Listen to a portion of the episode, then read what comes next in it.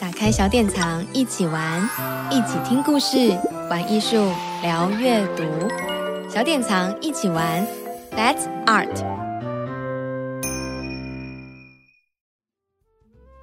Hello，各位听众朋友，大家好，欢迎收听小典藏一起玩，让我们一起聊聊天。呃，这里是小典藏的声音平台，一起聊聊天。这个单元呢，我们有陆续邀请了小典藏网站的专栏作家现身说法，跟大家一起空中相见。我是今天的主持人鸡蛋糕，我是小典藏网站的小编。那我们今天邀请的专栏作家呢，是火星童书地图的苏苏。呃，苏苏他是东京大学图书馆情报学系的博士候选人，也从事呃绘本翻译以及讲座的举办跟演说，是资深的儿童文学工作者。二零二零年开始在小典藏网站的专栏连载，带来了许多各具特色的日本绘本书店。那我们今天邀请苏苏来聊的呢，是很特别的，是台湾目前没有，但是日本很多的绘本美术馆。那请。苏苏来分享为什么呃日本会有这么多的绘本美术馆呢？那我们先来欢迎苏苏。Hello，大家好，我是苏苏。那我就直接进入正题了，有准备很多东西。嗯，其实，在世界上也是少见的。呃，就是以绘本美术馆的数量来说，日本真的是非常的多，其他的国家其实应该是没有。嗯，就就我目前所知啦。那为什么日本会有这么多绘本美术馆呢？其实是在之前日本泡沫经济时期，因为大家就是非常多钱嘛，钱太多没地方花，所以他们政府呢就我拨给地方各地方的经费，就是说啊们，大家就是拿去盖一些美术馆啊，或是文物馆啊，那种史料馆、资料馆。所以那个时期其实成立了非常非常多类似的一些馆舍。那因为那时候大家钱太多了，所以大家都很喜欢去。呃，就是周末的时候非常喜欢去度假。那呃，如果有看过呃我的好朋友依林谢依林写的《带着童书去旅行》，就会发现在呃东京都隔壁的长野县，就是那边的青里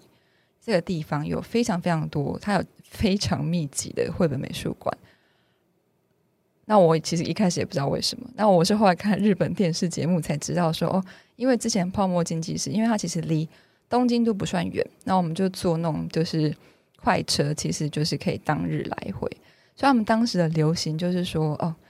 呃，放假周末的时候就是要去清里吃一个冰淇淋打卡那种感觉。那因为那地方就是海拔比较高，是在山上，然后自然风光非常非常的好，然后空气非常的清新，然后天空非常美。我真的是非常喜，我自己非常个人非常喜欢那个地方，包含的。像金井泽那种地方，然后所以大家就会排一个两日，呃，什么不对，叫什么两日一夜？嗯，不对，叫什么？中文叫什么？三天 两天一夜，两天一夜，两天一夜，或者三天两夜的小旅行。那所以呃，绘本美术馆其实反而在都内是比较少见的。其实我印象中都内比较有名，然后真的坐捷电车。是容易到，大概是只有那个延崎之后美术馆，但是它在呃长野县也有比较大的安坛野，那个就非常非常的大，所以其实在，呃郊区反而是比较多，包含像岩村荷郎，它也是都是大部分的绘本美术馆都是在非常偏僻而且非常非常难到的地方。然后如果你像我一样没有车，你就会非常的，就是一个搞不好你可能就会在森林里面就是。露营，对，呃，所以通常都是给那种说，呃，家庭啊，或是呃，就是反正朋友，就是你可能周末出去度假，然后你可以去山头玩，然后呃，就去森林亲近大自然的时候，哎，顺便就是呃，亲近大自然之余，也就是接受一下呃艺术的洗礼，然后去逛一下绘本美术馆。所以呃，在绘本美术馆主要就是集中在郊区这些地方。那还有呃，粉丝朋友问说，哎，那那个会不会有什么常设展啊，什么什么企划展啊？包含比如说可以待多久的时间？那像我刚刚提到说，因为绘本美术馆有非常多，它其实类型也会非常的不一样。有一些非常的大型，比如说像言情志宏美术馆，它其实就是一个后面是有一个类似财团法人在，就是它就是非常大型，而且是有规模在经营哦。那那种就是嗯。区分的非常好，它可能就是有餐厅啊，有常设展啊，然后企划展啊这样子。那有一些比较简单，可能就是自己家，就有点像民宿的概念，因为就是住在很多是山上嘛，然后他们可能就是盖的比较呃大一点的，就是一个小别墅。那可能家里就是有一些空间，那他们就是可以成立一个绘本美术馆，然后甚至是比如说作家当年他自己就是在呃那些山上的一些呃度假度假小木屋，就是他的 暑假避暑的会去住的地方，然后后来他就改成他自己的呃绘本美术馆也是有的，所以像这样子的话，他可能就不会有呃什么呃分就是长设或是企划，当然可能就是看他自己的空间。但是，嗯，基本上一个馆通常逛一次，我大概觉得两三个小时是就是是必须的。那在呃上节目之前，我有在粉丝页上募集了一些问题，然后呃也有跟一些朋友或是最近接受一些访谈，然后让我发现好像台湾人对于绘本图书馆跟绘本美术绘本美术馆的概念其实蛮模糊的，大家知道不知道绘本美术馆到底要做什么？它展的是什么？所以他可能会问一些：诶，绘本美术馆的建筑啊，或者是绘本美术馆对于呃儿童的亲善友善设计啊等等。那其实绘本美术馆你就把它想成是美术馆，它就是美术馆，它不是展书的哦，它是展。原画，嗯，然后它有非常非常多的类型，因为像我刚刚说，绘本有个呃，就是日本有各式非常多的绘本美术馆，它有就是很大型的，就是比如说呃，像岩崎之虹美术馆这样子，它在东京有一间，然后在安坛也有安坛也有一间，那安坛也那间它的腹地非常的大，然后旁边还有很大的草皮这样子，对，那有一些甚至就它可能是盖在山区里面的呃小木屋。对，然后它主要的收入其实不是呃入场的门票，反而是呃，因为它就是在山森林里面的那种木屋，所以它就是呃租给人家当婚礼的，就是 就是场所，所以它那其实反而是它的主要收入这样子。然后甚至有的是呃自己家，对，然后或是说，我觉得它感觉是有点像民宿的概念，只是说怕把自己家，因为在山上嘛，反正地比较大，然后就可以盖大一点，然后。可能两三两三层楼，然后就可以盖一间，就是成立一个绘本呃美术馆。然后也有一些是作家自己的家，他可能就是他暑假的，就是避暑生避暑的别庄，就是在山上这样子。然后后来就改建成呃，就是呃绘本美术馆。那里面都是收收集展出的都是原画。那会有一个比较特别，当然就是它一定都会有阅览室。那阅览室因为它是。绘本美术馆，它当然是展绘本的原画嘛，所以它当然就是那些画，就是一定是从书里面出来的，所以他就是在阅览室里面就会放呃相关的书籍。那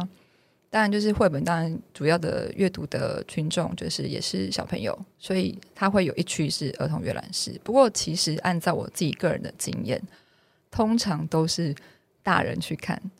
因为我觉得日本人非常非常喜欢逛美术馆，尤其就是我觉得他们可能就是从以前养成的习惯，包括我刚刚说的呃泡沫经济时代啊，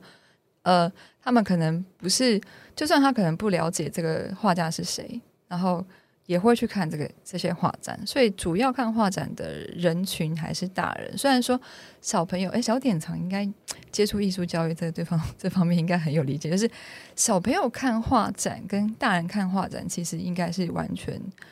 不一样的感觉。那虽然我不是说哦，小朋友就不应该接触什么啊，可能被我看不懂或者什么，我并不是这样子的一个呃想法。但是我坦白说，其实你要小朋友乖乖的在那边。看两三个小时，甚至三四个小时的画展，而且只有画哦，不会做一些什么奇奇怪怪的互动装置。其实我觉得是蛮困难的。但是，呃，在日本的绘美术馆其实就是这样，它就是像我们想象中的大人看的，就是美术美术就是画作的展，它不会有其他任何嗯，就是装饰或是互动这样子。对，那当然说有的比较大的，像呃延崎之红，它就会分常设跟企划。那常设的部分当然就是延崎志宏自己的画，然后他就是呃固定某几个展示间就是展呃延崎志宏。那企划展他的话，可能就会去展他，就是当然就是不就不一定看他们自己的主题，然后很多有时候是他们自己管的典藏，然后或是说呃从国外借展。那这也是台湾看展跟日本看展蛮不蛮不一样的地方，就是日本一定会是原画，没有什么复制画，就是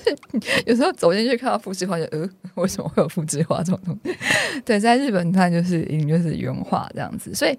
嗯，你看久了之后，其实你的眼眼睛也会变得眼力会变得很好。对，你看就知道，嗯，然后这个可能跟原画就是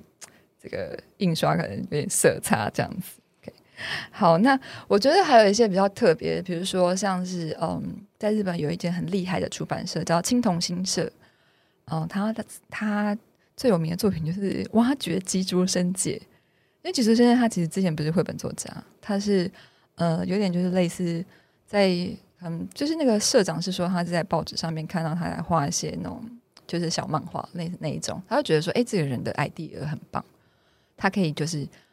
不如就把他找来做绘本这样子，然后就是他所以青铜新色基本上他他出的作品都几乎是本本热卖这样子，嗯，然后他们的出版社在呃元素其实也是非常。精华的地区，可是他们的出版社就有一个小小的空间，其实没有非常大，大概可能就是嗯十平左右的一个空间。然后他每出一本书，他就会在那边办一个画展呢。你不觉得这超棒的吗？就是。出版社自己办公室里面空出一个地方，这样子，然后当然会有摆一些就是呃周边商品啦，或是呃签名书啊之类。那因为其实一本画其实就是它就是顶多十六到二十张的原画，所以它其实就这样啊挂一圈，你就可以看到就是这本书的，就是原画跟它的呃作品这样。所以其实那个时候，因为它交通又非常的方便，就是在原宿站，元素就是那个。就是非常交通非常便利的地方，所以呃托他的福，所以其实我也看过，就是非常多的原画，所以其实在日本要看到原画展，其实还蛮容易的。那除了某一本书的原画展之外啊，就是会有一些作家的个人展，比如说嗯、但是这样子其实也会跟作家自己本身的画风，其实会影响到展本。呃的风格其实差异性蛮大的，比如说像工藤纪子，工藤纪子大家就是我知道非常喜欢，就是呃野猫军团啦，或者小鸡系列啊。可是其实坦白说哦，如果你看他的画，原画其实真的没什么好看，因为他总 小那个主持人笑场，就是他从头到尾都是同一种技法，所以嗯。你你看看个，其实看个五六张，其实差不多就说哦啊，就是这样子，然后你就会迅速的移动到那个纪念品去，这样。那其实它的巡回展的确目的也是在呃，就是买贩卖周边商品，这其实就是比较偏商业的。那最近开展的吉竹伸介，虽然我自己没有去过，但是我就是在网络上仔细的研究，就是他的展览的照片，你会发现其实互动装置很。蛮多的，这是跟我刚刚讲的，就是不太相同，就是蛮让人意外，他的互动装置为什么这么多？那我后来就是仔细研究之后，发现的确也是，因为其实吉竹伸介它强是强在它故事的有趣性，跟它的 idea 非常让人觉得，哎，怎么会有种 就是呃意想不到的那种？所以它其实画本身其实是还好的，而且他画就是。虽然应该已经有些人知道，他只会勾线条，所以上色其实都是美编在后置上去的。所以在他的展览现场，他展出的你会看到他，比如说用书叠成一个金字塔，然后或者是有一整面墙全部都是贴他的呃草稿，就是那种就是对，就是手稿的，就是简单的那种，就是贴了一整面，然后剩下的大部分其实比较多都是一些。互动装置，因为它的画风就是那样子，没有什么 变化。但是它故事很有趣，所以它故事有趣才是它的卖点，这样子。那他在策展的时候，他可能就必须做像这样子的一个呃呈现。那如果是同样是呃作家个人展，如果是兹佩拉兹佩拉，那就非常不一样。虽然兹佩拉他是主要是以拼贴为主，但是它每一本的做法可能就是会不一样。那比如说这本，它可能是用嗯、蔬菜摄影之后再拼贴。那另外一本，它可能是用了各式就是不同的摄影的手法，然后每一本的做法其实会不太一样，然后所以它在作品的呈现上，就是它的展在策的时候就会有很多很多各种不同的玩法，而且它本身他们一开始是其实是做杂货设计出身，他们不是一开始不是做绘本，一开始是做杂货设计，所以他们对于立体造型作品也很非常的擅长，所以他们有很多立体。造型的作品，然后他们在展览的时候也会，呃，开的工作坊也会有，呃，就是立体造型的，所以就会有很多好玩的东西，所以你就会看得出来说，哎，那个展的丰富度其实会跟，呃，作家本身的画风跟他的就是，呃，或是他的美彩其实有很大的关系。那呃，当然有一些就是商业展，那商业展 就是比较多，可能就是。看板啊，就是书，哎，这台湾其实很多啊，就我就不用讲，就是，但是日本的周边商品就是比台湾，我觉得那是没有不用比台湾，就是全世界最强，这没有什么好说的，就是全世界最强这样子。OK，那它还会有主题展，那我觉得这主题展其实，呃，我觉得这是最让我觉得去日本看展，你是可以非常认真学习到东西，呃。不是说呃去观看，比如说哦原画的一些呃用色啊、构图啊或者细节，你是真的可以学习到知识的，对，这非常的不一样。就是日本的展主题会非常的明确，其实你一看那个展的主题的名字，你就知道他想要讲什么，不会那种就是很虚无缥缈。你看完之后，你想说嗯，他到底是要展什么这样？对，比如说我举例好了，比如说呃。大妖怪展啊，你一听就知道他是要展就是妖怪嘛。然后或者是说，呃，梦幻的俄罗斯绘本，一九二零到一九三零，它非常的限定，就是在这十年之间。呃，为什么？因为它是一个黄金时期，这样。然后另外一个是，比如说 Kinderbook 九十年啊 Kindle 是一个日本非常长寿的儿童杂志。你可以说它就是啊，它就是它的历程，就是这出版至今的九十年。所以它的主题其实是非常的明确。然后，比如说它的逻辑是非常清晰的。比如说大妖怪展，它可能一开始是展说，诶，这个妖怪的概念其实一开始就是受到中国的影响，所以它可能会展出一些呃中国的，就是一些妖怪的一些相关的画作或是一些呃书籍。然后接下来才是诶影响到日本，日本开始发生自己本土的呃产生自己日本本土的妖怪，比如说百鬼夜行，然后他就会放百鬼夜行的图。或是什么一些相关的东西，然后演变到现在，比如说妖怪手表，呃，或是一些现在非常多跟妖怪相关的东西，包含比如说鬼灭或是什么动漫，各式各样不同的呃媒体，或是转译成各种不同的影音文学什么，它就是一个脉络下来是非常的清晰，然后你看完之后，你就觉得说，哦，原来它是这样子发展下来的。那包含比如说，嗯、就是刚刚讲的，就是呃，一九二零到一九三零。那我之前看过一个展，它可能是说童书一九二零。为什么是一九二零？其实它这是一个我们说是童书的第二黄金时期，因为刚一次大战完嘛，可能就是就是经济开始复苏，然后呃，就是全世界各地在这个时期都有非常非常精华的发展，所以他可能就会开始介绍这个背景，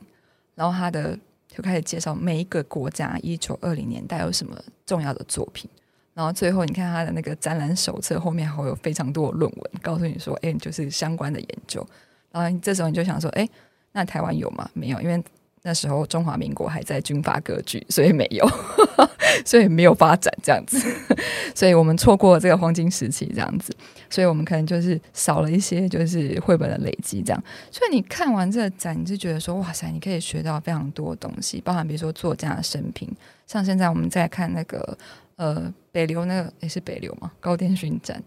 你会看到说他其实脉络是非常的清楚，从他一开始踏入导演啊，到他一开始是先做。呃，是外国外的童话，比如说什么那个阿尔卑斯山的少女，然后之后他把焦点转回去本日本本土，所以你会看到他他整个作品的他关心的重点跟他风格的转变，其实他是脉络非常清晰的。那我觉得这个其实是策展最重，就是我看一个展，我觉得最重要的东西。对，然后呃，然后日本人非常喜欢做年谱嘛，就是年谱各种重要事件对照，而且是那种。那种长时间，比如刚刚说的什么哦，九十年什么什么，他可能就会做一个对照，说，哎，那这个年代发生什么事情？然后他可能会反映到说，哎，我们那时候杂志出现了什么？比如说那我刚刚说那儿童杂志，它就会出现满洲国，就是中华民国拿五色旗这样子。你 想说台湾现在小朋友可能都不知道，但是它会出现在日本的杂志里面这样子。对，那像这些嗯、展览，然后日本我觉得其实比较好的一点是。他这一次展，他其实因为他土地够大，所以他其实是可以全国巡回。然后他也不用说台湾，其实我觉得其实蛮伤本的。而且这样苛求台湾，其实也是那，因为他可能就在台北展完之后，他可能就其他地方他就没有，他就撤掉了。可是日本他是可以全国巡回展，所以他呃做一个展其实是。可以呃，包含就是这样展览的收入啊，跟周边啊，周边真的很强，收入应该不少，所以可以这样，其实相辅相成这样子。刚刚苏苏分享了很多绘本美术馆的一些呃概念跟，譬如说缘由，那有没有苏苏最推荐就是解封后大家可以去走访的绘本美术馆呢？我最想去，因为我自己还没去过，虽然我还没有去过，但是因为一路观察下来，觉得它真的是一个。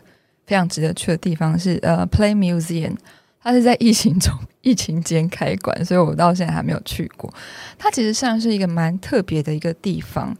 它就是嗯，它叫 Museum，然后 Play Museum，它有绘本，它办的展都是跟呃绘本或是童书相关展览区，然后它有分另外一个就是算是呃算是如果以台湾的讲就是五感体验区吧。他会请非常多艺术大学的呃学生或是艺术家、音乐家，然后来测测一些展，比如说他们之前用了什么纸箱，然后各种纸、报纸，然后做了非常非常多就是巨型的东西，然后小朋友就可以穿梭在纸箱跟报纸中间，然后或是说卫生纸，然后小朋友可以在。你就是用卫生纸把自己包成木乃伊啊，或是干嘛什么之类，就是那种强调五感体验的。然后他可能会请音乐家，然后来呃一边演奏，然后小朋友可能就是一边进行一些活动这样子。那这是一区，然后另外一区就是我刚刚说的呃绘本美术呃就是绘本美术展。那有的时候不见得是呃单纯的原画，他之前有展过很多，比如说呃艾瑞卡尔啊，然后呃那个青蛙和蟾蜍啊。还有什么？我想一下哦，还有那个兹佩拉兹佩拉展，对，然后我觉得它的设计非常的棒，就是最后还有个互动，就是呃，兹佩拉兹佩拉它有一个呃，它有一套一套书，其实有点像是互动的书，就是贴纸贴纸本，就是叫脸的书，就是它有很多脸，但是脸是空白，然后还有做了非常多什么五官，然后你可以自己拼贴这样子。然后他其实，在那个拍照区呢，他就放了一个很大的地毯，圆形的地毯在地上，然后旁边有很多五官的，就是零件，然后你可以拿来自己摆。然后摆完之后呢，就是你的天花板上面有个镜子，然后你就可以躺在那边照上面的镜子，然后你就会跟那个脸就是一起。因为其实如果他这个设计真的很棒啊，因为你摆完之后，如果你是你没有那个镜子的话，其实你站着你是照不到那个脸的，因为那个脸很大，对，所以你就是躺在那边，然后往上照，你就会发现说，哦，就是 你可以就是把整个东西这样照起来，对，然后就是他的展览，然后也有跨域的展，上上上次他展的是动物会议，那其实是跟战争有关的展，所以他是请了各种不同领域的呃艺术家，然后什么造型创作艺术家，或者是一些呃比较。呃，科技类型的啦，就是每一种不同的艺术家，然后包含基础设计啊什么的，然后他们就是用他们自己的创作方式对于这个主题的诠释，然后也是做一个展。然后他还有餐厅区，那餐厅区做的那个点心呢，就是真的是非常的好看又好吃。这一点，我觉得台湾真的要加油。就是那种呃绘本餐厅，就是呃咖啡，就是他们展览后面那些呃餐点，真的那个非常的适合拍照打卡，而且长得也很好吃。所以 Play Museum 就是虽然我没有去过，但是这些东西就是它就是全部都聚集在就是同一个设施里面，我觉得是。大人跟小孩去都可以非常的 enjoy 的一个地方，这样有点不负责任。虽然我没有去过，但是我观察他就是非常久，观察他两年，我觉得它是一个非常值得大家就是一去的地方。感觉应该是明年，明年上半年也许有机会。对啊，我就是第一个就要杀群的。那我们就等，也许明年苏苏可以来分享他去 Play Museum 回来的。没问题，我已经打算在日本住三个月再回来。就是今天很谢谢苏苏跟我们聊天，然后呢，呃，但关于苏苏的文章呢，可以欢迎大家到小典藏网站网站欣赏，然后也可以在小典藏跟火星童书地图的粉丝专业跟我们分享您对这一集的内容的想法哦。谢谢大家，下次见喽，拜拜。